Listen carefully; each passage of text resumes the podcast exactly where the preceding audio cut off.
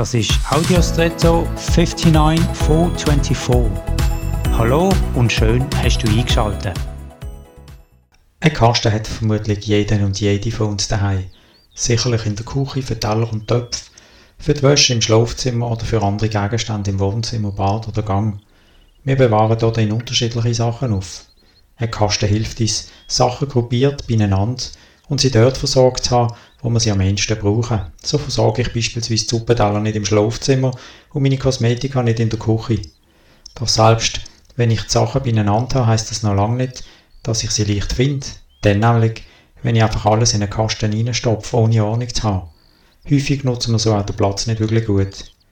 Dein Herz ist auch so ein Kasten, in dem du vieles versorgst, was du entweder einfach zum Leben im Alltag brauchst oder was dir sonst kostbar ist. Aber vergiss nicht, dort drinnen Ordnung zu halten und nicht alles einfach reinzuschmeißen.